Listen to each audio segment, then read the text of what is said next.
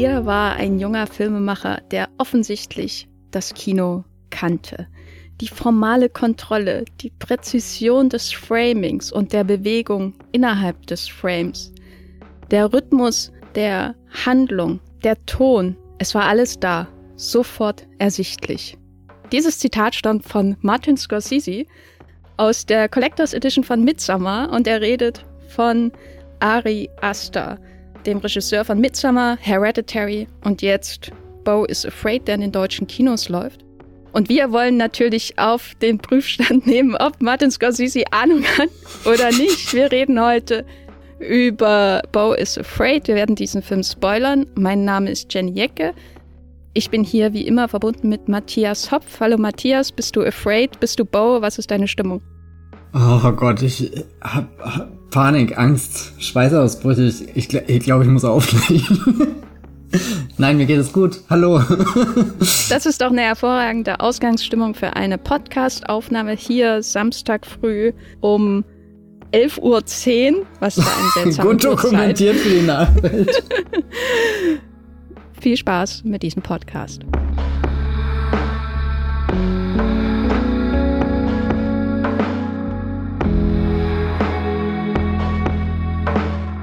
Matthias, bist du derselben Meinung wie Martin Scorsese und hältst Ari Aster Zitat für einen extraordinary filmmaker? Und das ist ein Zitat, das nicht aus der Midsummer Special Edition stammt, sondern äh, von ihm getätigt wurde, nachdem er Bo is Afraid gesehen hat. Kannst du diesen Hype von Marty für Ari nachvollziehen?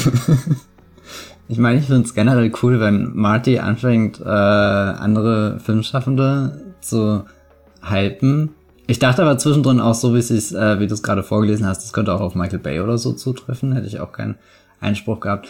Für mich persönlich ist Ari Aster aber noch nicht in diesem Pantheon angekommen, in dem er vom guten Marty hineingehieft wird, wenn ich ganz ehrlich bin. Auch wenn ich mit dem Film, den er als letztes gemacht hat, mit Sommer, sagen wir, dass das ein Film, der gewachsen ist mit der Zeit, an den ich doch immer wieder zurückdenke, an die Stimmung, an das völlig entsetzte Gesicht von Florence Pugh, an den riesengroßen Blumenstrauß, der äh, sie umgibt, an ja so eine schöne Mischung aus Meme-Momente, die immer mal wieder in der Twitter-Timeline hochgespült werden, aber auch an dieses wirklich unbehagliche Gefühl, da immer tiefer in so eine Gemeinschaft einzudringen und irgendwann zu merken, dass da irgendwas gewaltig schief läuft, bis hin zu den zwei, drei absolut verstörenden Gewaltspitzen. Und was, äh, ich glaube, das ist, was von Midsommer am meisten in meinem Kopf geblieben ist und warum ich durchaus gespannt bin, eigentlich, wie sich die Karriere von Ari Aster entwickelt, war, dass der schon so eine, wie sage ich das, so, so, so ein Schimmer oder so eine Farbe hatte, dieser Film, den ich wirklich spannend finde. Also der, der spielt ja hier zu dieser äh, Midsommer-Zeit und hat dadurch ein ganz seltsames Licht, was sich gleichzeitig anfühlt, wie als bist du am helllichten Tag unterwegs, aber auch irgendwo in so einer völlig überbelichteten, verschleierten Traumwelt gefangen. Und ich muss sehr oft an diese Mischung aus was hellem, strahlenden, irgend sowas weiß-beigem und vor allem dem gleichzeitig saftigen, aber auch irgendwie ein bisschen betäubten Grün. Das ist tatsächlich, daran denke ich oft zurück. Wo, wo steht Ari Aster in deinem Regie-Ranking? Also ich mag ihn. also ich mochte sowohl Hereditary als auch Midsommar, hauptsächlich auch, weil sie sehr, sehr lustig sind, beide. Ich glaube, bei Hereditary haben viele das noch nicht so verstanden. Er wurde so unglaublich ernst genommen in der Rezeption. Ich glaube, dann kam Midsommar und so langsam habe ich das Gefühl, dass Leute auf den Trichter kommen, was den Humor von Ari Aster angeht. Ich würde jetzt nicht sagen, der ist so der extraordinary Filmemacher oder so, aber ich erfreue mich einfach an diesen Scorsese-Zitaten, weil sie so wirken, als hätte er 20 MCU-Filme gesehen und dann hat er Bo is Afraid gesehen und kommt raus und sieht irgendwie, dass der Film polarisierend ist und sagt bei diesem Q&A äh, mit Ari Aster ähm, nach Bo is Afraid, ja, diese äh, polarisierende Reaktion auf Bo, die erinnert mich daran, wie damals Barry Lyndon von Stanley Kubrick aufgenommen wurde, wo ich immer lachen muss, weil das äh, mein Lieblings-Kubrick wahrscheinlich ist und äh, Bo is Afraid ist nicht mehr mein Lieblingsfilm dieses Jahres. Aber andererseits ist es so, also ich erfreue mich eher an der, dem Tumult, den ein Ari Aster Film auslösen kann. Sowohl in Richtung Memes, wie das ja auch bei Midsommar der Fall war, als auch in Richtung verrückte Menschen, verrückte Filmbros, verrückte Awards-Season-Bros, die irgendwie aufstehen in einem äh, Kinosaal und irgendwie dann äh, mitten im Film schreien, äh, ich, ich hoffe doch, dass hier auch keine einzige Person am Ende dieses Films klatscht.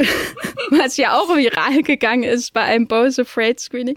Was, was mir so viel Spaß bereitet, dass ich ähm, diesem Film gar nicht böse sein kann, weil wenn man eines über die heutige, insbesondere US-amerikanische Filmkultur sagen kann, dass ja solche, solche ähm, Eklats oder so, solche Wirbel in der Regel eigentlich nur noch durch Tabubrüche moralischer Natur oder so ausgelöst werden. Also was, was mein Eindruck ist, wenn amerikanische Filme irgendwie einen Wirbel auslösen, dann weil äh, sich irgendjemand an äh, der angenommenen Moral eines Films stört, weil sich jemand an Repräsentationsfragen stört und so. Und das ist so unglaublich langweilig in den letzten Jahren geworden und unproduktiv, dass ich mir dann so einen Aster ausraste, äh, einen viralen anschaue und denke, es gibt doch noch Hoffnung für diese Welt.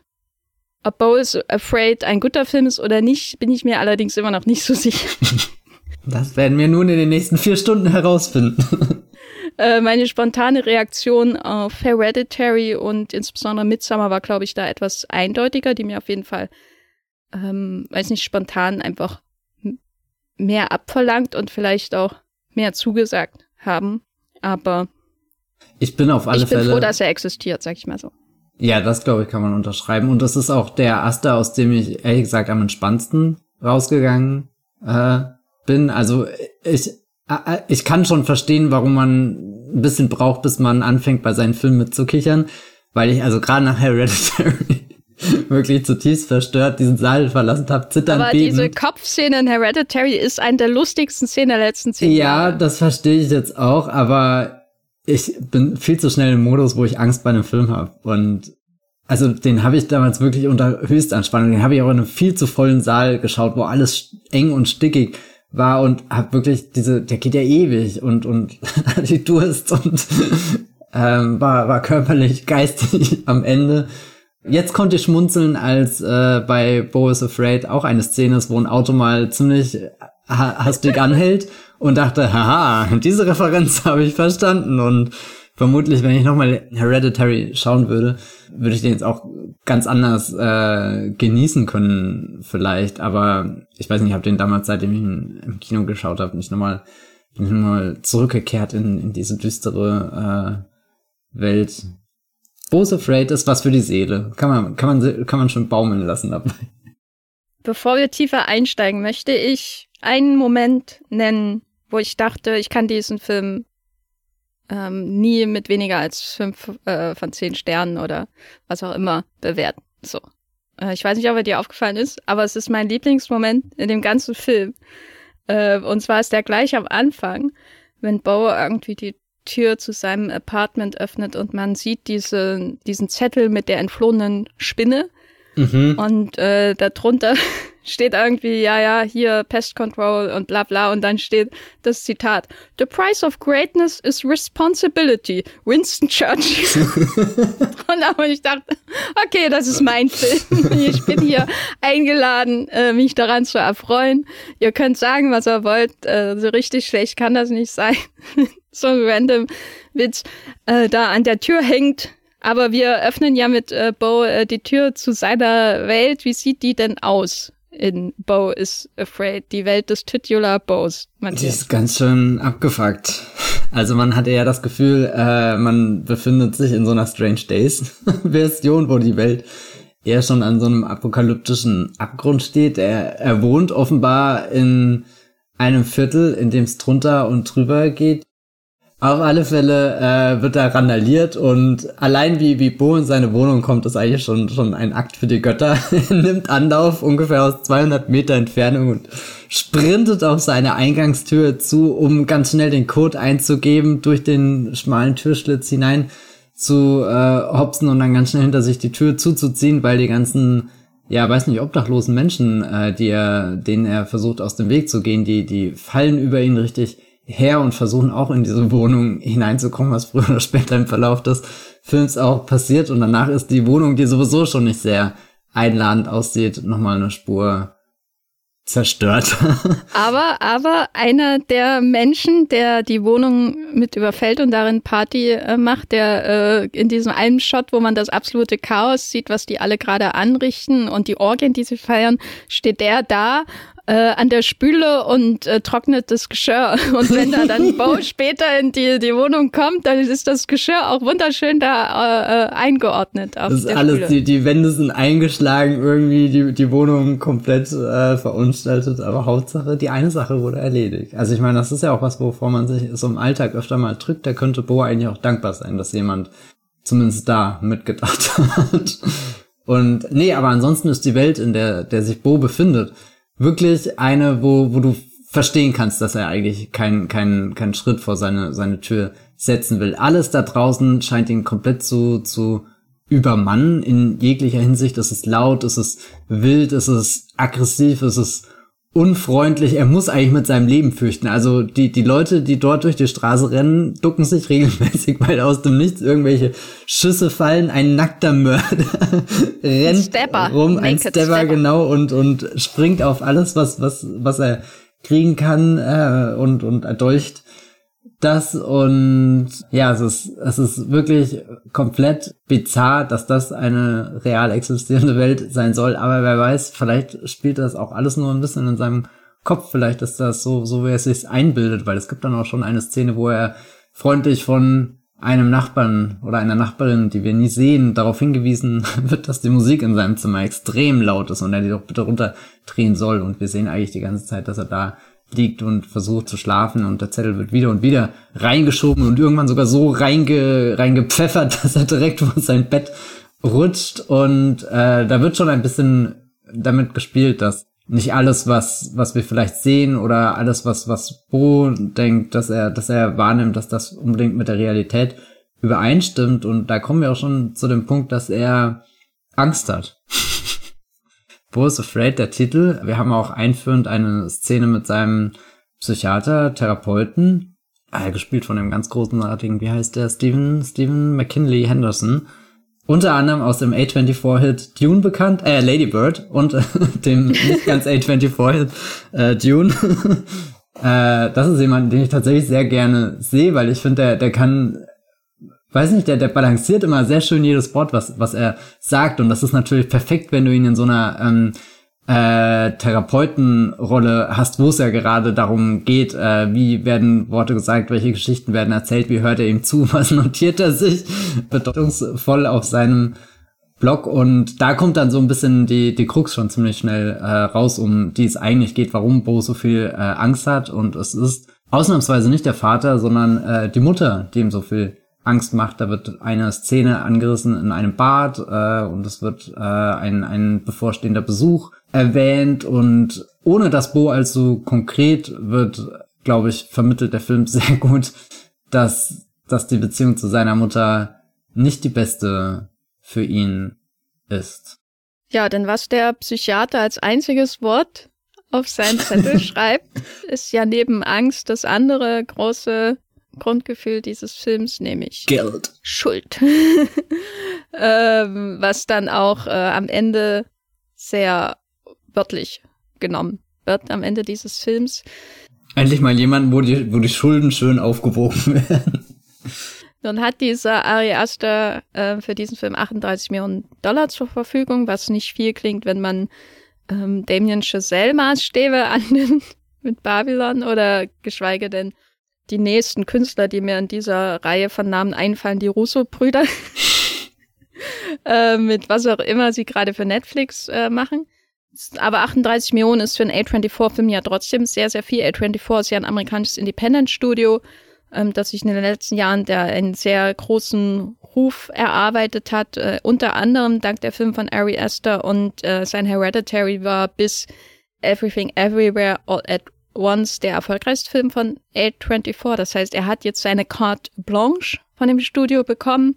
Ähm, wenn man sich den Film anschaut, das weitere was Bo erleben wird in diesem Film, hat man nicht das Gefühl, dass es irgendwelche Notes von irgendjemandem der Produzentenriege, äh, geschweige denn der Finanziers gab. Also das ist ein Film, der schon mit der Geburtsszene aus dem Point of View von Bo am Anfang sagt, ich kann alles, was ich will. Ich habe alles, was ich will zur Verfügung, um das hier umzusetzen, was was ich auch immer auf meinem Drehbuch in meinem Kopf äh, herumschweben habe. Ich, ich mache das jetzt. Und dieser Anfang in diesem desolaten Inner City Viertel, äh, der zeigt das jetzt schon, ne? Weil es ist ja nicht nur einfach voll mit Extras, die alle wie individuell choreografiert wirken, wo man bei jedem eigentlich eine wahrscheinlich eine Geschichte dahinter erwartet oder der jeder ist irgendwie eine durchdachte Schachspielfigur, die da ähm, rumbewegt wird, damit Bo drüber stolpert sozusagen oder davongejagt wird oder so, sondern man hat ja auch in jedem Hintergrund äh, diese Graffitis, Sprüche, Schilder, also das Szenenbild ist ja unglaublich aufwendig für den Film schon am Anfang. Und dann beginnt er ja erst seine Reise zu seiner Mutter. Und die wirkt dann auch wieder wie so eine äh, Aneinanderreihung von Stationen, die das Budget hergab. So, also jede Top nochmal, die davor sozusagen der Bo, der kriegt ja dann einen Anruf von einem UPS ähm, Menschen, bei dem ich mal annehme, dass es Bill Hader ist. Ich weiß nicht, ich habe es nicht nachgeschaut. Und da kommt eine schlechte Nachricht auf ihn zu. Ja, also ich kann tatsächlich bestätigen, Bill Hader als UPS Guy ist in diesem Film ja und die schlechte Nachricht ist, da liegt eine Frau und da fehlt der Kopf. Und da. Wo dann jeder, jeder Ari Aster äh, Stan wie Leonardo DiCaprio in Once Upon a Time in Hollywood vorm Fernseher sitzt und sagt, der Kopf, der Kopf. Genau, und, und der Kopf, der ist auch nicht einfach verschwunden, sondern da ist halt der Kronleuchter runtergekracht und hat die gute Mama Bo äh, beerdigt. Ja, das ist, das ist der verhängnisvolle Anruf. Und ich glaube, die, die Sache ist, ist ja super traurig. Und der Film signalisiert einem ja auch, dass er es irgendwie ernst meint mit der Forschung von, von Bo's Zerrissenheit, seinen Gefühlen und diesem Mutter-Sohn-Konflikt. Und gleichzeitig ist die Szene so lang gespielt, dass man eigentlich nicht kann, also das kann man gar nicht komplett trocken und ernst gucken, weil das, weil es so absurd ist, allein wie der UPS-Guy oder nee, beziehungsweise beim, bei dem Telefonat, wie, wie versucht wird zu identifizieren, ob das denn jetzt wirklich ein Verwandter ist, dem man das erzählen kann oder nicht. Und wie dann, äh, äh, ob, ob vielleicht die, die Nummer falsch eingewählt äh, sein könnte. Und dann sagt er, nee, nee, nee, ich habe das gespeichert, das ist schon genau die Nummer, dann ruft er ein zweites Mal an und so weiter.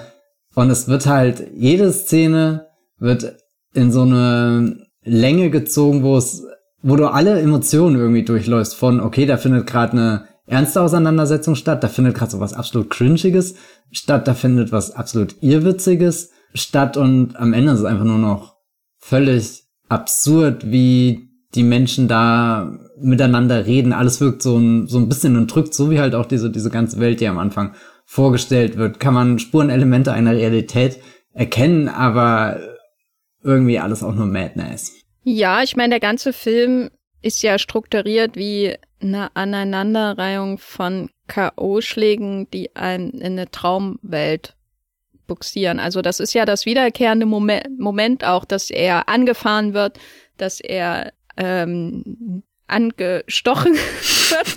Angestochen. angestochen von dem Naked Stabbing Guy. Ähm, dass er high wird, dass er irgendwie geschlagen wird oder gegen den Baum läuft, zum Beispiel, also dann später in der, am Ende der zweiten Phase des Films, sage ich mal, wo er in das äh, Haus von Nathan Lane und Amy Ryan kommt, da flüchtet er ja dann daraus.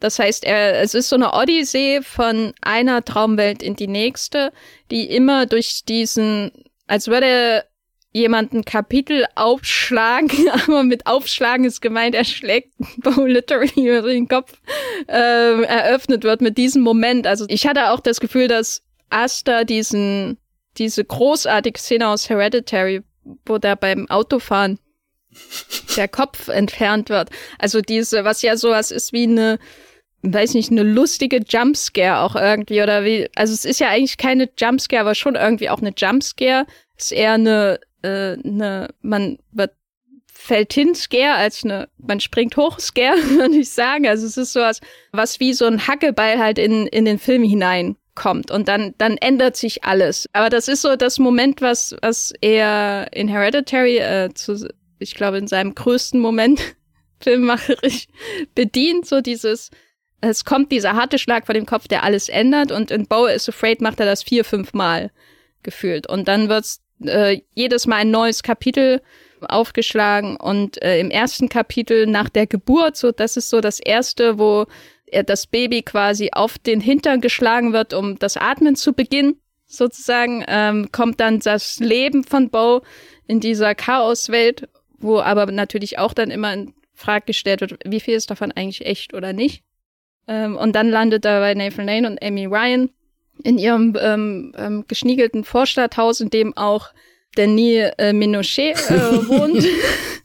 Aus irgendeinem Grund der Kriegsveteran ihres verstorbenen Sohnes, äh, also der Kompagnon äh, des verstorbenen Sohnes, der in einem Wohnwagen wohnt, das irgendwie in das, der irgendwie in das Haus integriert ist und da wird er dann der Bau gepflegt und gefangen gehalten und dann geht es weiter so mit den Fluchtversuchen, wo er dann gegen den Baum stößt und dann kommt er in die Theatercrew im Wald, die die die Orphans äh, im Wald äh, die Weisen und dann geht es wieder weiter in das Theaterstück innerhalb der Theatergruppe und dann geht es wieder weiter, dann langsam Richtung auch zu dem Haus seiner Mutter. Also es ist so sehr klar strukturiert eigentlich der Film, was ich jetzt zum Beispiel bei Hereditary oder Midsommar nicht sagen würde. Die fließen irgendwie vor sich hin, bis man dann irgendwie am Abgrund sich wiederfindet. Aber wie hast du denn ähm, diese ständigen Umbrüche wahrgenommen, aus denen der Film ja auch besteht? Ted Sorrentos würde sagen, ganz klar Miniserien sechs Teilen.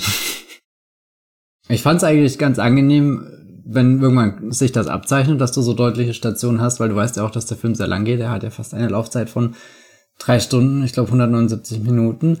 Und äh, das bringt irgendwie so so eine schon eine Neugier beim Schauen mit. Oder ähm, der Film signalisiert ja auch sehr früh, dass ja alles möglich ist, also dass er unberechenbar sein will, dass, dass das, was ich mit dem Kopf in Hereditary gemacht hat, was so irgendwie so diese, diese Baseline äh, Ari Aster, glaube ich, geworden ist, das wird sicher, das wird, da werden wir in 100 Jahren noch drüber reden, wenn wir auf sein großes Schaffen zurückblicken und sagen, wie dieser eine Pfosten, der den Kopf weggestoßen hat, wie, wie der äh, jeden, jeden seiner Filme geprägt hat.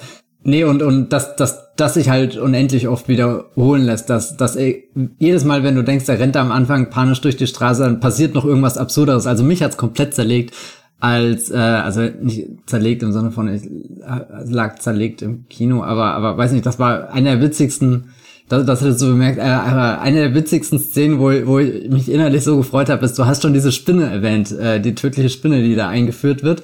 Und ich habe mich die ganze Zeit gefragt, wann kommt sie zurück? Und dann ist nach dem ganzen Rave, der in seiner Wohnung stattgefunden hat, alles ist demoliert. Er kommt zurück und nimmt sich ein Bad und du denkst dir, ja, Bo ist wieder, da, da kommt er zurück zu seinem Center, kann endlich wieder entspannen, auch wenn seine Welt gerade in Flammen steht und dann schaut er in die Decke und dann hat sich da so ein Typ verkeilt, der direkt über ihm liegt und äh, das allein ist ja schon super, super lustig, die, diese Enthüllung von, oh mein Gott, der Typ war die ganze Zeit in der Wohnung und er klemmt da die ganze Zeit und äh, natürlich, wenn der über ihm da klemmt, dann ist natürlich nur die Frage, wann fällt er runter? Und der eigentliche Gag ist, dass der Typ da oben so viel Angst hat, weil die Spinne da ist und, und weiß nicht, da, das sind so die, die, die schönen Entdeckungen, die, die der äh, Film bereit hält und wo, wo ich dann schon eben die, diese Neugier hatte mit, okay, was lässt er sich noch und noch und noch einfallen und das hat mich irgendwie auch durch den Film getragen, auch wenn ich am Ende gestehen muss, dass alles nur halb so spannend war, wie ich es mir vorgestellt habe. Also es ist eine sehr, sehr seltsame ähm, Kombination aus, er zeigt dir schon äh, abwechslungsreiche Sachen, findet auch jedes Mal so eine, so eine neue Form für das Kapitel, das er erzählt. Ich glaube, am, am spannendsten fand ich äh, das im Wald mit, mit dem Theaterstück, das wir dann äh, wortwörtlich begehen. Aber trotzdem war es auch irgendwie unbefriedigend dafür, dass wir im Endeffekt so, so eine ganze Odyssee mitmachen, hat keines der Kapitel was, was Erfüllendes für mich erreicht. Ich glaube, das ist auch das, wo, wo ich am Ende des Films sehr mit hadere, dass, dass es keinen kathartischen Moment gab. Und das muss jetzt nicht bedeuten, dass das für Bo alles gut ist. Ich kann auch eine Katharsis empfinden, wenn es den Figuren miserabel geht. Aber ehrlich gesagt, wenn der Film nicht aufgehört hätte, säße sie wahrscheinlich jetzt noch drin und wird immer noch so ein weiteres Halb, äh, Halbstunden-Segment gucken, wo, wo Bo weitergeht und weitergeht und weitergeht und Denis Minochet ihn sehr wutend und brand anschaut und Nathan Lane sagt, my dude, was wahrscheinlich das mit Abstand gruseligste im ganzen Film ist, wenn, wenn Nathan Lane, der ja sowieso schon äh, immer sich äh, verhält in diesem Film, als, als hat er, als, als geht's ihm gerade zu gut, obwohl er ja eigentlich auch nicht die, die, die, die, die gesündeste Familie um sich rum hat, aber, aber wenn er sich so über, mein Dude, da, da wird's klar, äh, dieses Haus musst du so schnell wie möglich verlassen. Also, ich bin hin und her gerissen. Ich glaube, ich hätte lieber was gehabt, was wie, wie Midsommer dich immer tiefer in den Albtraum hineinholt. Und das ist auch der Eindruck, den ich von den Trailern hatte, dass der Film recht gewöhnlich anfängt und dich dann halt immer weiter und weiter in, in Bo's Angstwelten hineinzerrt und, und ehrlich gesagt kommt der Film an einem ziemlich tollen Punkt raus, wo, äh, du hast das schon angedeutet, wo über seine Schuld äh, gesprochen wird, die vor einem riesen Oratorium irgendwie verhandelt wird in einer auch sehr, sehr aufregenden Kulisse, wo er da in einem Boot ist, was die ganze Zeit, wo der Motor knattert und äh, weiß nicht, da, da, das Wasser unter ihm kein, kein, kein, nichts, woran er sich festhalten kann, irgendwie so sein, sein ganzes Leben wartet nur darauf, zu explodieren. Alle gucken irgendwie zu, es werden harte Worte gesprochen und da ist man dann auch in so einem abstrakten Rahmen, in dem ich gerne noch viel länger gewesen wäre, weil meistens fand ich es dann doch irgendwie langweilig, dem Film zuzuschauen. Also langweilig fand ich das gar nicht. Äh, also außer okay. die Animationssequenz, die dir am meisten gefallen hat. Was mir an dem Film gefallen hat, auch wenn ich grundsätzlich dein Gefühl am Ende, dass, dass es keine Katharsis gibt oder so, dass man irgendwie mit leeren Händen rausgeht, absolut nachvollziehen kann. Aber was mir gefallen hat, ist, dass er irgendwie am Anfang so eine kleine Matryoshka-Puppe konstruiert, nämlich Bo in seiner Wohnung hat Angst davor, mit seiner Mutter zu sprechen und gleichzeitig produziert das schon Schuldgefühle in ihm, aber dadurch, dass dann die Todesnachricht kommt, natürlich erst recht noch mehr Schuldgefühle, weil er denkt, wenn ich zu ihr gekommen äh, wäre, obwohl mein Schlüssel zu meinem Apartment und mein Koffer geklaut wurde, dann wäre das nie passiert. Also das heißt, das ist so die erste winzige Matryoshka-Puppe. Und dann baut er eine Matryoshka-Puppe, die auch so aussieht, die aber größer ist, da drumherum, nämlich Bo in einem Einfamilienhaus bei Nathan Lane, Broadway Legend und Amy Ryan, einfach eine der coolsten Charakterdarstellerinnen so ihrer Generation, insbesondere natürlich aus der zweiten Staffel von The Wire. Ähm, das heißt, das ist wieder so eine Matroschka-Puppe, die da drumherum geklappt wird und die ist eigentlich, drückt eigentlich dasselbe aus, so dass man gleichzeitig fliehen will, aber aus Schuldgefühlen das irgendwie auch nicht tun kann. Und am Ende verlässt er dann doch äh, die Wohnung, aber wird dann wieder, wie gesagt, ohnmächtig.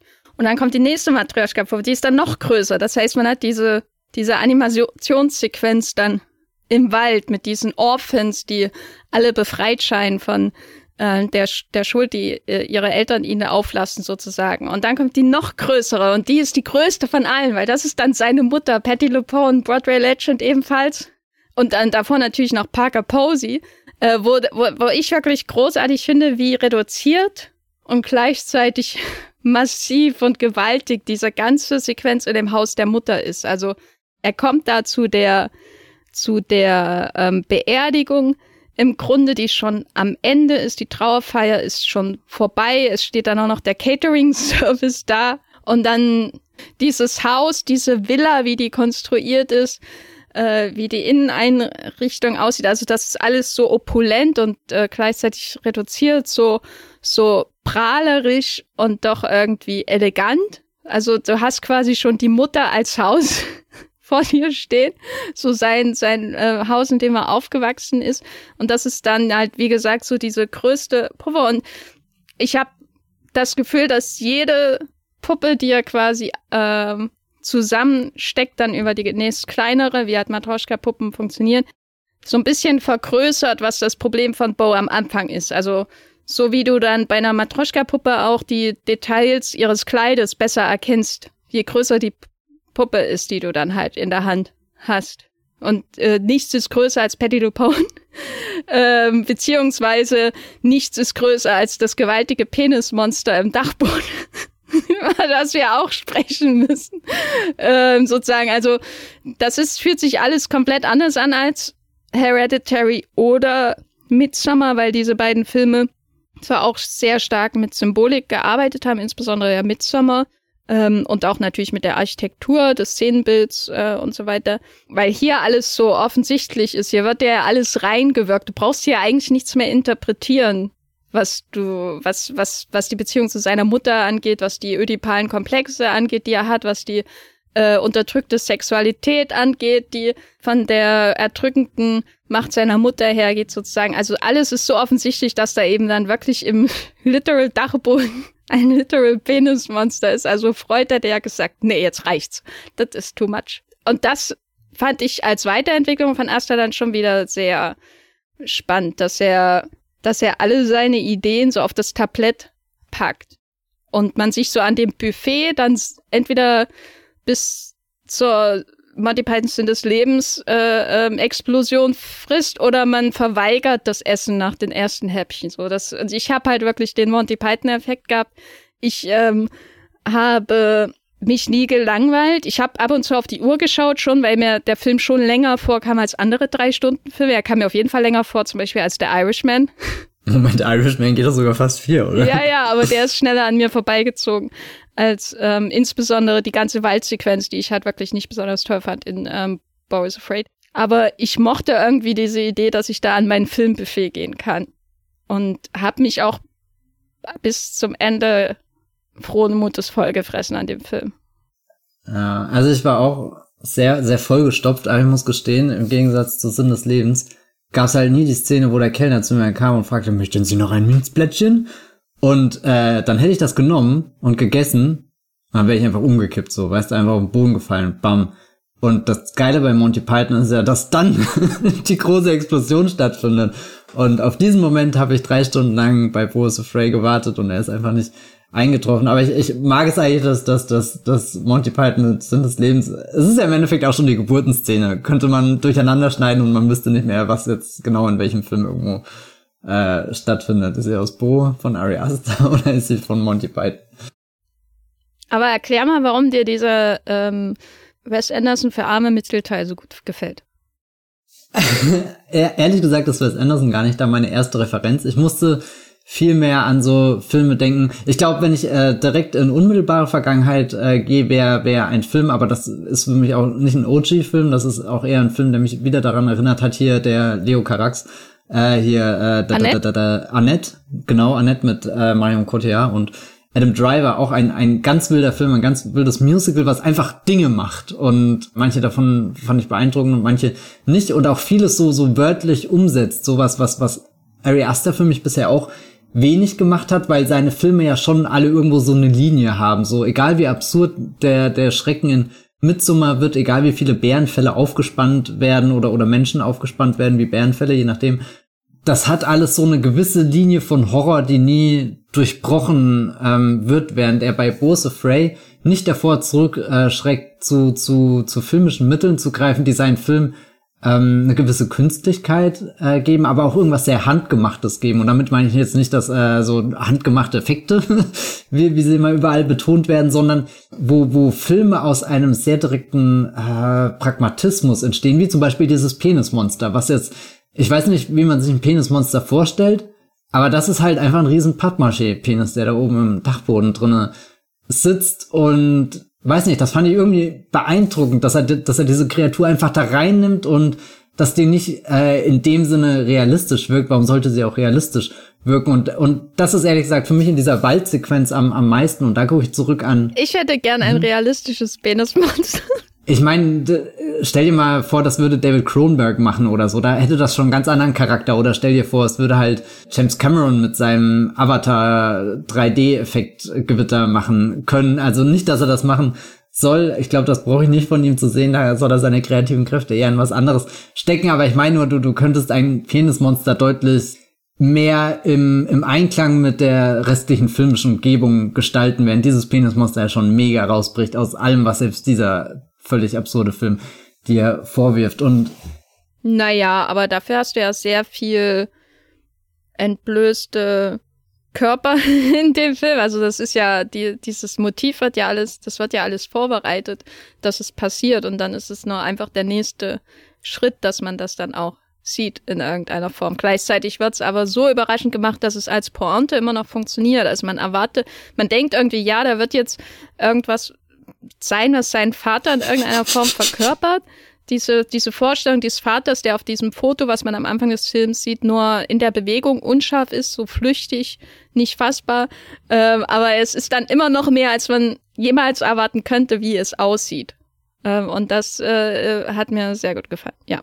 Red weiter. Ich musste übrigens bei dem ganzen Dachboden auch immer an die Simpsons-Folge mit dem mit Barts bösen Zwilligbruder denken, der, der da in den Wänden weggesperrt wird. Äh, ich bin mir ziemlich sicher, die hat Ari Aster auch gesehen. Aber äh, jetzt komme ich mal zu, zu dieser tollen Waldszene, wo, wo der Film komplett in, in so, so einer Künstlichkeit aufgibt und dich halt durch diese Kulisse laufen lässt, die ein bisschen wirkt, als bist du in der Theaterversion ohne, ohne gelbe Straße von der Zauber von Oz gefangen und dann, dann läuft er eben durch, durch sowas, wo, wo du merkst, die Bäume sind auch wieder aus Pappmaché ausgeschnitten und, und das hat mich irgendwie an, an so, so dieses Filmemachergespann aus Michel Gondry, Charlie Kaufman und äh, Spike Jones erinnert, wo ich in den 2000ern sehr begeistert war, als ich die entdeckt habe und die, die halt auch irgendwie so sich getraut haben, ich habe keinen perfekten Begriff, um das zu beschreiben, aber ich habe das jetzt tatsächlich auch entdeckt, als äh, witzigerweise genau an dem Tag, wo wir Bo Afraid geschaut haben, kam ja der Trailer für den neuen Yorgos Lantimos mit äh, Emma Stone, Poor Things heißt der.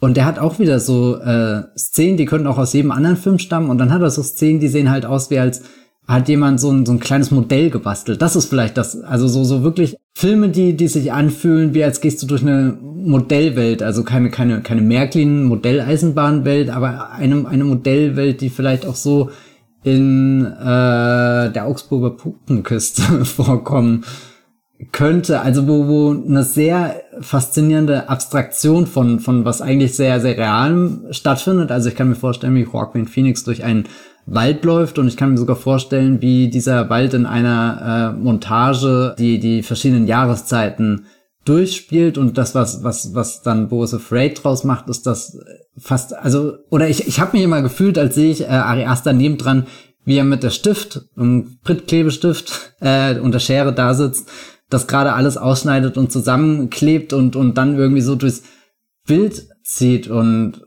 und, und es trotzdem mit der, der, der gleichen Ernsthaftigkeit inszeniert, wie als würde er das mit 150 Millionen Dollar umsetzen und du hättest überall äh, nahtlose, äh, fotorealistische 3D-Animationen, Effekte, Computereffekte, was auch immer. Also diese, diese Diskrepanz von eigentlich ist dieser Film nicht realistisch. Ich will eigentlich nicht dieses Wort sagen, weil es nicht ganz das für mich trifft, aber eigentlich ist es würden viele Leute oder viele Filmschaffende das nicht einfach so reinbringen, nicht so, so, und, und er nimmt das trotzdem als seine Wirklichkeit, durch die er sich gerade bewegt und, und das fand ich absolut bemerkenswert irgendwie. Da, da hätte ich mich noch viel tiefer in, in dieser, dieser unechten, gebastelten Welt ähm, verloren.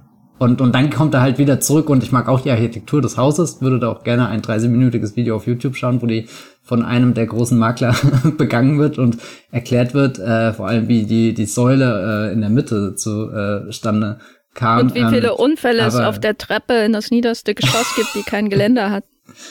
Ja, ja, wie, wie viele Tiny Tiefenstütze. Vielleicht ist nie der Kronleuchter runtergefallen, vielleicht ist die Mutter auch einfach nur die, die, die Wendeltreppe runter äh, gekullert. Ähm, was mir irgendwie so ein bisschen das Herz bricht, ich, ich finde eigentlich sehr cool, dass dieser Film existiert, dass er da so viel machen konnte. Und dann habe ich das Gefühl, ich fand ihn dann rein als, als Filmemacher, der mit Bildern erzählt, abgesehen von diesen zwei, drei Sachen im Wald, fand ich ihn super langweilig, uninteressant.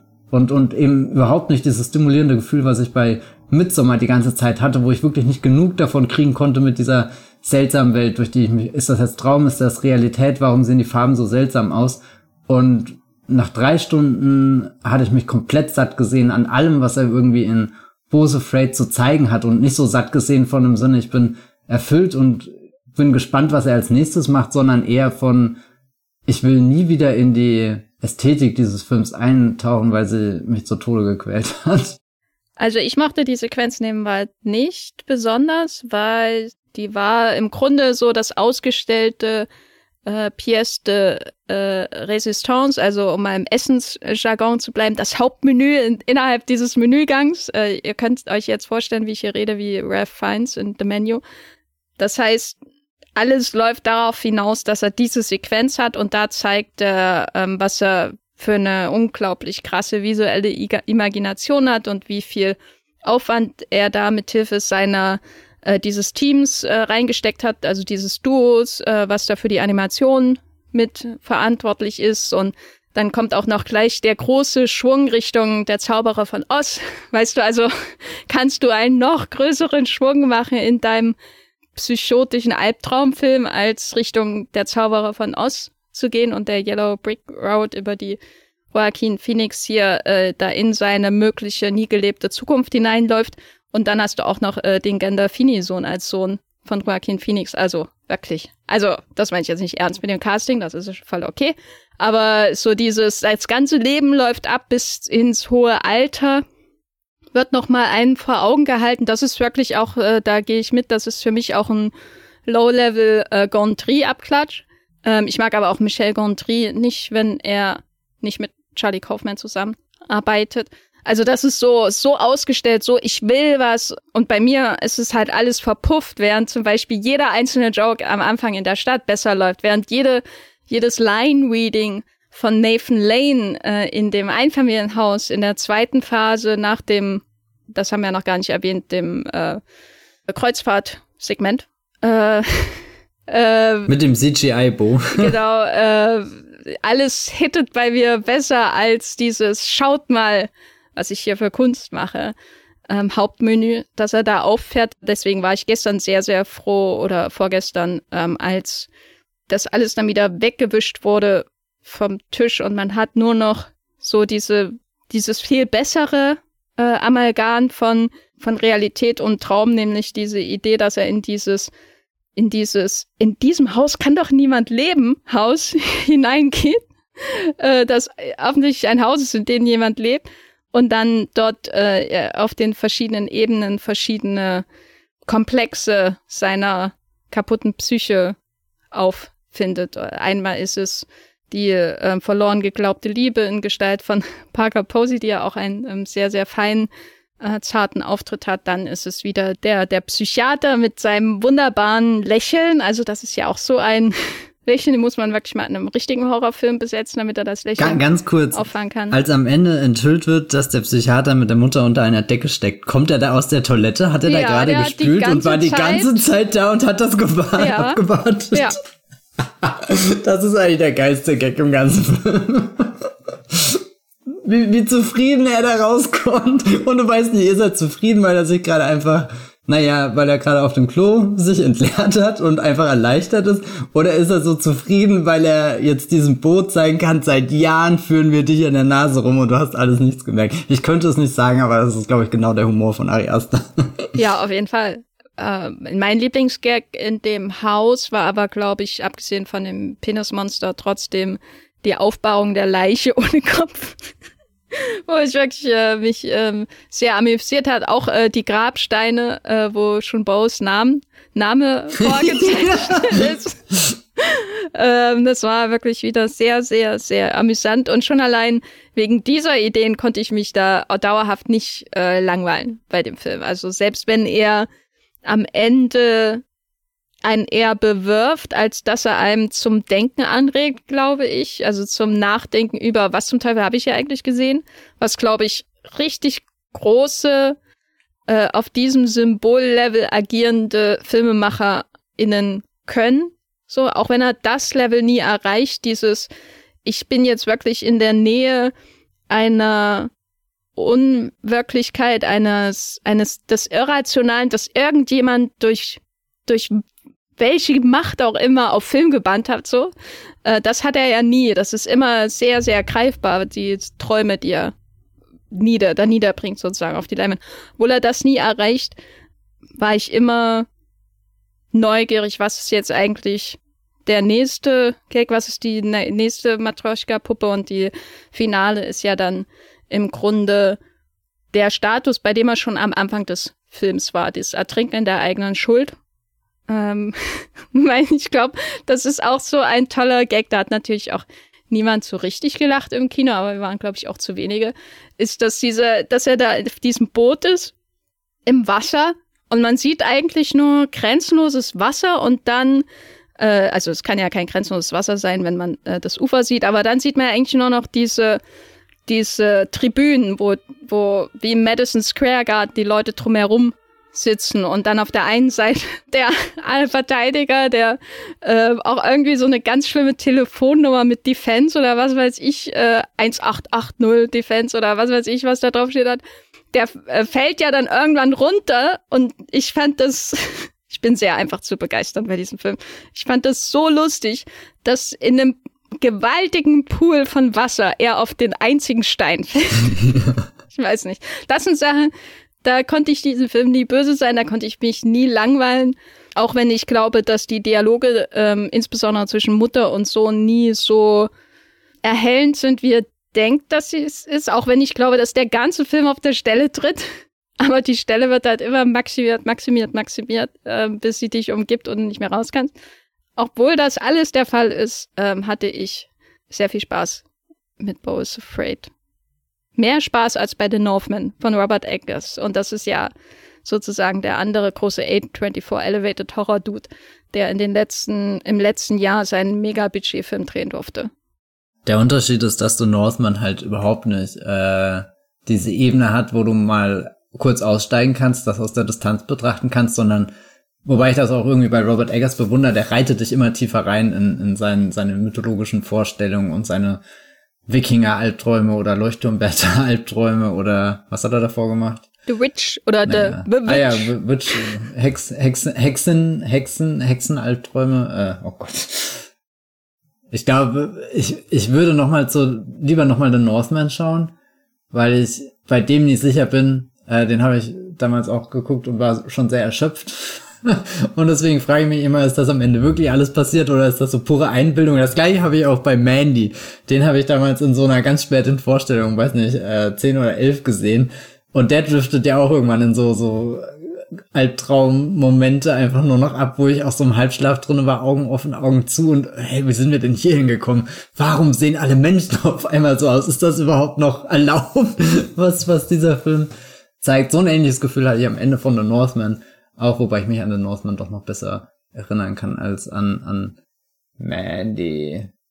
Ich glaube, wenn es zwischen Bo und, und North, wenn ich mich zwischen den beiden entscheiden muss, dann wähle ich definitiv North, weil äh, mich das Ganze dann doch atmosphärisch viel mehr reinzieht und ich eben nicht das Gefühl habe, ja, ich weiß nicht, ich, ich Du, du hast einen Regisseur, der, der zwei Indie-Hits abgeliefert hat und jetzt alles machen kann. Und A24 hat den Film ja im Endeffekt ab der ersten Sekunde lanciert, als das wird entweder eine Vollkatastrophe oder so ein verkanntes Meisterwerk oder was auch immer. Also der wurde ja schon angekündigt mit Joaquin Phoenix und Ding drehen hier diesen äh, Disappointment Boulevard und er wird drei bis vier Stunden gehen und er wird völlig, äh, weiß nicht, demented sein und, und sowas habt, habt ihr noch nie äh, gelesen überhaupt der, der, der, der Draft, wenn ihr den äh, kurz überfliegen würdet, ihr würdet diesem Projekt niemals grünes Licht geben. Und vielleicht ist da in mir auch einfach eine äh, falsche Erwartungshaltung über die Zeit entstanden, aber irgendwie ist der Ärger, den ich jetzt auf Ari Aster habe mit, ja, du hast dich so ein paar Dinge getraut, aber wirklich aus deinen drei Stunden ist jetzt wirklich das alles, was dabei rumgekommen ist. Das finde ich sehr schwach. Und da habe ich das Gefühl, dass Robert Eggers halt wirklich in die Vollen gegangen ist. Also ganz egal, was man von dem Film halten will, der hat halt wirklich keine Gefangenen bei irgendwas gemacht. Der ist so Hardcore. Das holt mich schon mehr ab. Dabei hat Eggers ja Gefangene machen müssen. Er wurde ja vom Studio zurechtgestellt. Ja, stimmt eigentlich. Aber trotzdem, also auch The Northman, ich kann, kann, mir auch vorstellen, dass das Studio Panik vor dem Film hat, weil der, der ist auch einfach ungemütlich. Der, der sitzt halt einfach da und der grunzt und der furzt und der äh, röchelt und ist im Nebel und wabert und schleicht und mordet und killt und keine Ahnung ist kalt, ist ungemütlich, ist feucht, ist nass, trotzdem hat keiner irgendwas Warmes an und erfriert und dann kommen sie auch noch aus dem Himmel runtergeritten in Valhalla und so. Also es ist einfach so ein, ein bizarrer Film, der auch nie so geil ist, wie er, glaube ich, hätte werden können. Aber schon irgendwas, wo, wo, wo ich das Gefühl habe, dieser, dieser Mann, der diesen, diesen, diesen unheiligen Leuchtturm betreten hat und da wirklich was rausgebracht hat, was die Welt hätte nie sehen dürfen, der ist schon in seinem, seinem Gebiet geblieben und für mich ist, ist Poor Afraid schon, schon eher eine Stufe herab von, wie tief sich äh, Ari Aster in so einer filmischen Welt verloren hat mit, mit, mit Sommer. Also ich bin hin und her gerissen, sagen wir es mal so. Also ich finde an Northwind gar nichts Hardcore, muss ich ehrlich sagen. Also das lag vielleicht auch an meiner Erwartungshaltung. Also ich hatte Erwartungen an The Northman, während ich null Erwartungen an Bowles Afraid hatte im Grunde, weil bei The Northman hatte ich mir halt vorher das große New Yorker Profile durchgelesen, was im Grunde eine einzige Entschuldigung dafür ist, dass Robert Eggers Kompro künstlerische Kompromisse machen musste. Und als ich den Film dann geschaut hatte, hatte ich das Gefühl, dass, dass dieser Film so verbohrt ist und starr und unflexibel und eigentlich nur auch nur eine Idee hat, würde ich sagen, genau wie Bo's Afraid, ähm, was so die diese Männlichkeitsdestruktion, was im Nacktcatchen am Ende kulminiert, äh, angeht, so. Äh, aber daraus quasi aus seinem One-Trick-Pony nach zehn Minuten nichts mehr rausholt, sozusagen. Also ich fand diesen Film so, ja, um dich zu zitieren, langweilig. also wirklich, weil das war wirklich wie so ein, ich möchte ja irgendwie ins Genre reingehen, aber habe Angst davor und möchte eben trotzdem elevated sein. Deswegen kann ich nicht all in in den Vikings-Hype gehen, sondern das muss dann gleichzeitig noch so diesen ähm, Nicholas Winding Reffen Jr. Grundton haben, der ja in Valhalla Rising viel besser getroffen wurde. Das war alles für mich viel, viel Gepose und nichts dahinter. Und bei Bo is Afraid würde ich nicht sagen, dass da Posieren stattfindet, außer vielleicht in diesem Animationsteil, sondern eher, dass da jemand die Loks seines Psychiaters halt uns vor die Füße knallt. Mit der ganzen Ehrlichkeit, die er hat. Und äh, zu der Ehrlichkeit gehört auch, dass er keinen Gedanken unverklausuliert in Symbolen ausdrücken kann. ähm, dass alles ne, äh, noch eine ne Anmerkung irgendwo haben muss. Also ähm, man kann nicht nur die Stadt zeigen am Anfang, jede, jede Seite dieser Stadt muss noch einen, einen lustigen Satz enthalten. Jedes Blatt in der Traumsequenz muss noch irgendwie äh, eigenen Charakter haben. Jede Birke im Hintergrund in dieser Traumsequenz muss noch ein blinzelndes Auge haben. Achtet mal darauf, die Birken blinzeln in Bo is Afraid. Sozusagen. Also das ist alles so, weiß nicht, so viel ehrlicher, äh, so als Blick in Ari Aster als Michel Gondry meets Woody Allen als Filmemacher, so, dass ich daran äh, oder dass ich selbst in den anstrengenden Teilen äh, dieses Films mich fühlte, als wäre ich wenigstens nicht irgendwie äh, angelogen, sage ich mal so. Weil Film äh, ist ja auch Wahrheit, äh, um äh, Jean-Luc Godard zu zitieren. Ähm, und Northman steckt für mich nichts an Wahrheit. Da ist es einfach nur so ein Versteigen in der eigenen Recherche und den, dem eigenen Perfektionismus und dann irgendwie daraus einen One-Trick-Pony als Film sozusagen zu drehen.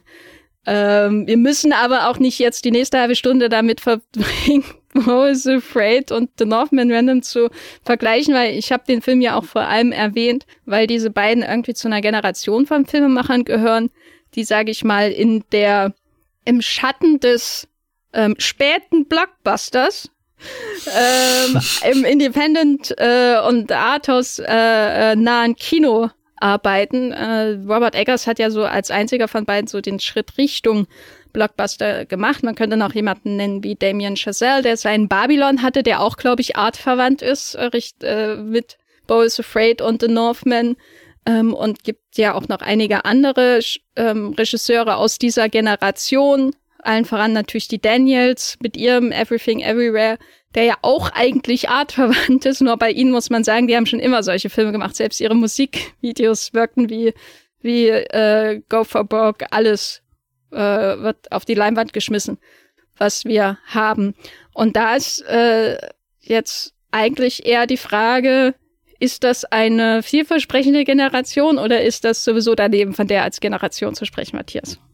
Ich finde schon, dass das mit Generation ist und dass die ja alle auch so ein bisschen einen ähnlichen Werdegang haben. Ein paar sind halt schneller als andere bei den 100 Millionen Budgets, die sie ver äh, äh, schleudern dürfen. Aber diese, diese Mischung aus, wir sind einerseits sehr geprägt von dem Kino, mit dem wir aufgewachsen sind und, und strahlen auch in unseren Filmen so eine, so eine generelle Kinobegeisterung aus. Wir haben es geschafft, irgendwie in, weiß nicht, so einer, so einer Nischenumgebung groß zu werden. Äh, halt jetzt viele auch natürlich in dem sehr fruchtbaren A24 Circle, der es, der es irgendwie hinkriegt, diese, diese Filme auch immer ein bisschen größer und cooler für so eine, so eine breite Masse, glaube ich, wirken zu lassen. Also so, ich glaube, mit denen ist wenig Entdeckung an sich verbunden oder beziehungsweise sie haben halt alle den ersten Film, den du entdeckst. Und die anderen sind schon alle immer sehr schnell on brand irgendwie, was vielleicht auch gefährlich werden könnte, weil wenn sie anfangen, sich in dieser Brand so sehr zu gefallen, da wird es dann vielleicht auch langweilig, aber ich meine, was haben die so? Zwei, drei Filme und, und dann, dann muss der, muss der jetzt erstmal gucken, was, was als nächstes kommt. Aber sie haben halt alle irgendwie so, ich mach das und das und das und das mache ich dann noch anders oder so. Das, was, was, äh, wir haben, wir haben vorhin kurz darüber gesprochen, wieder über diesen Begriff Elevated Horror oder so. Und ich glaube, der wird auch von, von verschiedenen Seiten anders interpretiert, aber ich habe auch einfach das Gefühl, man könnte dieses Elevated vor alles gerade dran klatschen, was diese Generation an Filmschaffenden macht, dass sie halt irgendwie so ein Kino was prinzipiell existiert. Also die erfinden das Jahr, ja, äh, das Jahr sage ich, das, das Rad erfinden sie nicht neu, aber sie klatschen quasi ein Elevated vorne dran, ohne das selbst zu tun. Aber dass all diese Filme so die gewisse Note haben, die halt mit Everything Everywhere All at Once hast du in anderer Variation auch schon gesehen, ein, ein Drama zwischen Mutter und Tochter gelöst durch irgendwelche Genre-Aspekte mit, weiß nicht, Multiversum und Ding und Ding. Aber sie haben halt noch diese, diese eine Daniels-Note dabei, die du eben auch schon in sowas wie äh, äh, äh, Swiss Army Man oder so mit Daniel Radcliffe als Furz in der Leiche entdecken konntest oder äh, dass du dir einen Film von David Lowry anschaust und selbst Peter Pan und Wendy auf Disney Plus, dass es so zwei, drei Momente gibt, wo du halt denkst, okay, das ist dieser Elevated Lowry Touch, den ich jetzt nicht gesehen hätte, wenn das der neueste Robert Zemeckis Disney Live-Action ähm, Remake-Film gewesen wäre, nämlich letztes Jahr Pinocchio. Und insofern finde ich das äh, gut, dass die existieren. Also ich möchte Ihnen auch nicht Ihre äh, Existenz absprechen an dieser Stelle. Ich, ich gehe geh halt immer so durch die Welt und denke, äh, wer ist jetzt eigentlich der nächste Tarantino und Soderbergh im amerikanischen Kino? Wer ist der nächste Nolan und Aronofsky? Also das sind ja so die zehn Jahresschritte, die er machen kann. Ähm, und jetzt sind wir eben bei Eggers und Asta angekommen, so die, die äh, nenne ich sie mal Kultfilm-Bros, die, glaube ich, auch eine ähnliche Zielgruppe haben. Wie die das sind meine Kultfilm-Dudes. Genau, mein Dude. Ich hätte auch nie gedacht, dass Nathan Lane mal wie, wie Jason Momoa spricht. oh Gott. Ich kann es auch jetzt nicht mehr hören, wenn das jemand ernsthaft mit so einer My Dude, sondern das muss schon jetzt diese, diese, diese, diese gewisse Stimme, die sowas irgendwie Unbehagliches in sich trägt, fast schon creepy. Ja, ich weiß nicht, ob ich so richtig warm werde mit dieser äh, Generation amerikanischer Filmemacher oder A24 adjacent äh, Filmemacher oder so, weil sie, es kommt mir manchmal so vor, als wären die so der Gegenpol zur Langeweile des späten Blockbusters, der sozusagen in das andere Extrem hineingeht. Also die, die Daniels sind ja sozusagen das beste Beispiel dafür. So alles, was man Marvel vorwirft an Eintönigkeit, ist bei den Daniels irgendwie Exzentrizität bis zum erdrückenden Maße und Boris Afraid ist ja ähnlich dann auch aufgebaut ähm, und mit einem ähnlichen Drang einfach alles an Film, was man im Kopf hat, irgendwie auf die Leinwand zu schmeißen, was irgendwie sympathisch ist. Und ich freue mich auch, dass Everything Everywhere existiert. Äh, ich freue mich nicht, dass Swiss Army Man existiert. Den fand ich absolut furchtbar. Aber das wirkt so ein bisschen, also ich frage mich, wie lange das funktioniert, bis es sich ausreizt. Weil ich glaube, die haben größtenteils filmerisch wirklich was drauf. Also insbesondere Esther und ähm, Damien Chazelle sind, glaube ich, wirklich formal sehr versierte Filmemacher. Ähm, aber es hat auch so ein bisschen den Anschein, dass die ihre Chancen bis zum letzten ausreizen, was ich sehr äh, begrüße, dass sie das tun. Ich begrüße ja auch, dass Babylon so gedreht wurde, wie er äh, gedreht wurde. Aber ich frage mich manchmal schon, ob da, ähm, ob die Ideen mit den Mitteln hinterherkommen. Weißt du, oder ob die, die Ideen und die Mittel, ob die sich die Waage halten bei diesen Filmemachern. Man ist irgendwie immer, so habe ich ja auch den Podcast mehr oder weniger begonnen, man ist irgendwie froh, dass man mal was sieht, was nicht so furchtbar aussieht wie ein Marvel-Film oder so aus Amerika. Äh, alle anderen Länder sind da übrigens ausgenommen. Alle anderen Ländern, allen anderen Ländern geht's gut. Aber deswegen umarmt man vielleicht auch etwas, was eigentlich gar nicht so viel im Kopf hat. Kann man mir jetzt bei Bo is Afraid quasi sofort vorwerfen. Aber auch sowas wie The Village, dass dieser Film zum Beispiel so gehypt wurde, würde ich auch nur darauf zurückführen, dass das amerikanische Kino als Ganzes am Darben ist. Ich glaube, von denen, die du jetzt genannt hast, ist auch Damien Chazelle der einzige, in den ich so komplett aufgehe in meinem Hype und keine Ahnung, Robert Eggers halt vor allem durch den Leuchtturm, den Swiss Army Man fand ich halt toll. Weiß nicht, es sind halt so, so einzelne Filme und, und weißt du, was eigentlich das Witzigste ist, dass diese ganze Generation gerade von John Favreau ins äh, Mandoverse gelockt wird und irgendwelche austauschbaren Folgen von äh, Skeleton Crew und The Mandalorian drehen darf. Hier, die Daniels sind dabei, David Lowry ist dabei, Lee Isaac Chung von Minari ist dabei. Ist das und wirklich so. witzig oder ist das todtraurig, Matthias? Sei ernst. Ja, ja, nee, deswegen, ich sag das schon. Das ist, äh, ich meine, hätte Kathleen Kennedy damals 2015 gesagt, die drehen alle einen Star Wars Film, so wie sie es halt bei der dieser anderen Generation gemacht hat mit äh, Ryan Johnson, mit ähm, äh, Josh Trank ist ja eigentlich auch von dieser Generation, jetzt halt J.J. Abrams, Gareth Edwards und so, wenn sie dann gesagt hat, und der nächste Film kommt von, von die Isaac Chung und von David Lowry, da wäre ich ja komplett ausgeflippt. Aber nach dem, was ich halt gesehen habe, was die Leute bisher gemacht haben, also gibt ja in Mandalorian auch schon äh, hier diese Isaac Chung war jetzt in der in der äh, äh, dritten Staffel dabei Peter Ramsey von dem Spider-Verse, wer ist noch so, so ein Name? Hier Rick Famuyiwa war vermutlich, der halt jetzt auch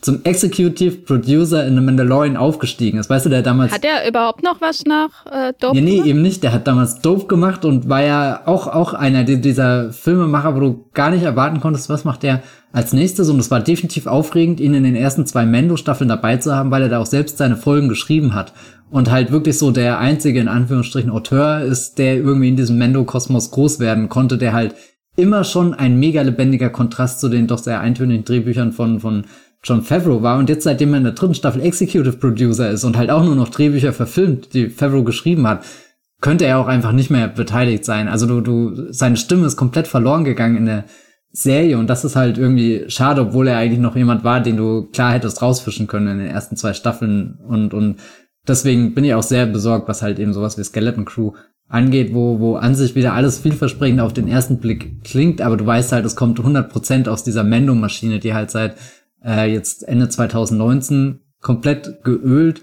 läuft und die nie überarbeitet, nie überdacht wurde und wo es völlig egal ist, ob Lee Isaac Chung die Folge inszeniert oder nicht. Und er hat halt zuletzt Minari gemacht, was, was so ein wunderbar toller Film war und bin ja echt dankbar, dass er als nächstes Twister macht. Keine Ahnung, was das wird, aber äh, vielleicht sein Babylon. Vielleicht dürfen wir das alles nicht unterschätzen. Ich glaube, Twister wird, wird der, der Top Gun seiner Generation. Was glaubst du denn, macht Ari Esther als nächstes? Das würde mich wirklich interessieren. Glaubst du, er bleibt in der äh, gemütlichen A24-Umgebung oder guckt er doch, ob er einen Gang höher schalten kann und wird er eventuell von Kevin Feige auch schon kontaktiert, um äh, Fantastic Four zu übernehmen? Ich hoffe, dass er da bleibt, wo er ist. Ich glaube, A24 wusste, dass das ein Verlustgeschäft wird mit Bo is Afraid weil der Film halt ähm, unvermarktbar ist, während du Hereditary zumindest als Horrorfilm vermarkten kannst und das ja auch sehr erfolgreich geschehen ist. Midsommar ebenso kannst du als Horrorfilm vermarkten. Das ist sehr einfach eine Zielgruppe dafür zu finden. Ähm, während Bo is Afraid ist ja, da kannst du ja nicht mal das Genre nennen und das ist immer ein Problem, wenn es um Box Office geht. Ähm, ich glaube, sie haben das quasi hingenommen, ähm, weil sie ihn halten müssen. Er ist einer ihrer besten, äh, ihrer besten Gäule in ihrem Stall so mal rangehen will, ja, rein also aus. One-Trick-Pony und ein Gaul, ich sehe schon. Ja, also. ja, ich bleibe im Bild hier. Ähm, nein, aber wenn man rein mal so aus strategischer, finanzieller Sicht auf A24 blickt, dann haben sie ein Interesse daran, bestimmte Filmemacher einfach zu erhalten, da, weil sie ihre Marke auch repräsentieren und ähm, mit neuen Filmen repräsentieren können, weil A24 ist ja mehr noch als sowas wie, keine Ahnung, Warner oder Netflix daran interessiert, die Marke A24 immer wieder durch neue Filme zu bestärken. Soweit die sehr, sehr eng formuliert ist, würde ich mal sagen, im Vergleich zu Warner Brothers. Das ist also, wenn es ein Äquivalent gibt, dann wahrscheinlich Disney. So, ich ich wollte es gerade sagen, die zwei Studios mit der größten Fanloyalität, also wo Leute wirklich sagen, ich bin Fan von Warner-Filmen. Also das findest du vermutlich nur bei A24 und Disney. Ja, wobei ich Fan von Warner-Filmen war. Mal. Aber ich war Fan von also Warner-Filmen ja in den 30er Jahren. In den 30er Jahren, da bist du, glaube ich, noch nicht ins Kino gegangen. Das denkst du, Matthias. Was? Genau, ähm, deswegen kann ich mir vorstellen, dass er wieder was für A24 macht und dann mit einem kleineren Budget, vielleicht mit einem klarer ähm, vermarktbareren Genre. Ob das gut oder schlecht wird, keine Ahnung, ist mir auch egal. Ähm, ich hoffe, jemand gibt ihm Geld und ich hoffe, er kommt nicht in ein Franchise, in ein Franchise ähm, Gefängnis. Da kann der Robert Eggers gern reingehen. Mir doch egal. Ich mag Ari Der hat schon alle, alle Schwerter gezogen und sagt den äh, Maschinen den Kampf, den Hollywood-Maschinen den, den, den Kampf an. Aber was ich auch glaube, äh, A24 ist schon sehr geschickt in seinem, wir halten die, äh, diese, diese Leute, weil diese Leute sind ja wiederum die Leute, die halt Joaquin Phoenix und Florence Pugh und so weiter mit ins Boot holen. Also es bedingt sich alles schon sehr, sehr gegenseitig geschickt, diese, diese kleine äh, Filmfamilie und, und oder, oder die, die Art von, von Umgebung und, oh Gott, ganz unangenehmes Wort, Produkt, Content, den du, den du versprichst, äh, der, da, da haben sie schon irgendwie sich so ein, so ein Sweet Spot im, im amerikanisch, in der amerikanischen Kinolandschaft geschaffen. Wir haben jetzt noch gar nicht darüber gesprochen, ob Bo is Afraid äh, das Finale einer Joaquin Phoenix Trilogie ist, die mit The Master beginnt und mit Joker weitergeführt wird. Ähm, ich lasse das einfach mal in eurem Gaumen ähm, schmelzen, diesen Gedanken. und hoffe, ihr guckt das dann, wenn ihr das nächste Mal daheim bei eurer Mutter seid, als Triple Feature Samstag irgendwie zwischen den Feiertagen. Matthias, hast du noch ein letztes Wort zu Bo is Afraid? Äh, nee, aber ich bin gerade super fasziniert davon, dass PTA, äh, Todd Phillips und Ari Aster eventuell an ein und der gleichen Vision, äh, Vision seit, seit mehreren Jahren arbeiten wenn das einem nicht Hoffnung für das Kino gibt. um Gottes Willen. Ja, ich mochte Bo is Afraid. Guckt ihn euch an, falls ihr das noch nicht getan habt. Äh, und äh, lest alles, was man im Hintergrund sieht, weil selbst wenn einem der Rest nicht interessiert, das macht Spaß. Bo is Afraid läuft in den deutschen Kinos. Viel Spaß damit!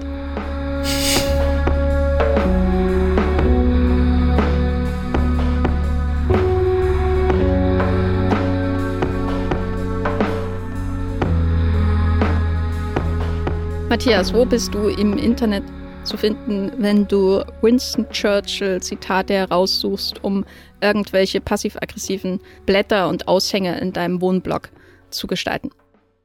Ich wende mich da meistens selbst an meine erste äh, Winston Churchill äh, äh, äh Zitatequelle. Das ist der herausragende Film Darkest Hour. Nein, ihr könnt mir folgen auf Twitter, da bin ich als Bibelbrooks mit 3e oder ihr lest auf meinem Blog das Filmfeuilleton, da ist immer noch mein neuester Text zu meinem Lieblingsfilm des Jahres, Roter Himmel. Oder ihr guckt beim Moviepilot vorbei, wo ich zuletzt immer noch sehr viel über Guardians of the Galaxy geschrieben habe. Für, für alle, die, die, die an, an Wollmilchcast Hintergrundwissen interessiert sind, Bo is Afraid hat Guardians of the Galaxy knapp aus der Podcastliste rausgekickt. Wow. Was für ein Scoop, den du hier einfach freimütig mit der Welt. Wir, wir, wir, sind, wir sind Teil von, von A24, wollte ich äh, damit sagen. Oh je. Wir sind mitschuld dass ja. Ari Aster Geld kriegt für seine Filme.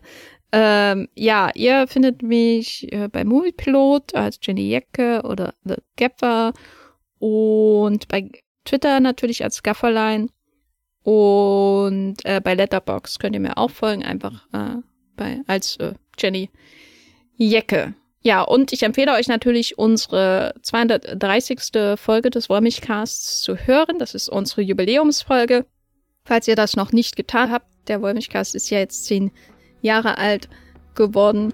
Und äh, da könnt ihr auch live, äh, während ihr das hört, einen Film mitschauen. Äh, welcher das ist, das erfahrt ihr nur, wenn ihr den Podcast hört. Es ist jedenfalls eine unersetzbare Experience, das zu tun, habe ich gehört. Tut das.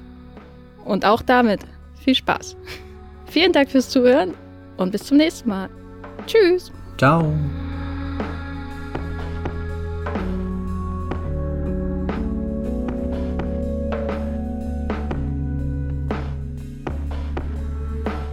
Der Wollmilchcast wird produziert von Matthias Hopf und Jenny Jecke. Unser Intro und Outro stammt aus dem Song Slam Canto von Kai Engel.